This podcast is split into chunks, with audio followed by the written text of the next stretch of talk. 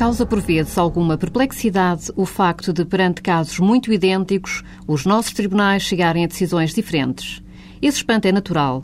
A segurança e a certeza jurídica são valores muito importantes em qualquer sociedade e a sua concretização passa por poder ser previsível qual a decisão que um tribunal irá tomar perante um determinado caso.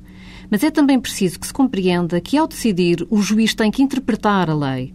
Essa tarefa pode parecer simples, afinal, o juiz tem apenas que seguir a lei. Esta é uma visão simplista da tarefa do juiz.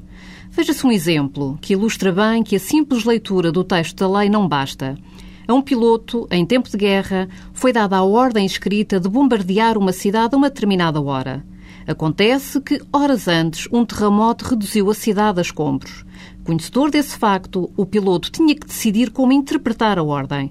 Tomou a decisão que lhe pareceu óbvia, porque correspondia ao texto que lhe cabia interpretar. Bombardear a cidade. Parece simples e, sobretudo, seguro. Basta seguir a lei. Mas a solução a que chegou é desajustada e aberrante. Para tomar uma decisão justa e equilibrada, o juiz tem que interpretar o texto da lei.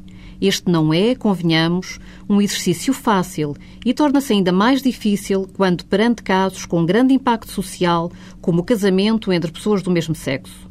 Por um lado, pede-se ao juiz que, no momento em que toma a decisão, procure despir-se de todos os seus próprios preconceitos, da sua particular visão do mundo, dos valores que são seus. Por outro lado, exige-se-lhe legitimamente experiência de vida e bom senso ao julgar. Subjacente a essa experiência de vida estão precisamente os seus valores e a sua visão do mundo. Entendo que, ao decidir, o juiz deve ter especial cuidado com a necessidade de justificar perante as partes no processo, a comunidade em geral e a comunidade jurídica em particular, porque chegou a uma determinada decisão.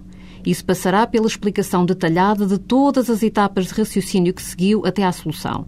Só assim fazendo permitirá que a atividade jurisdicional seja passível de escrutínio democrático.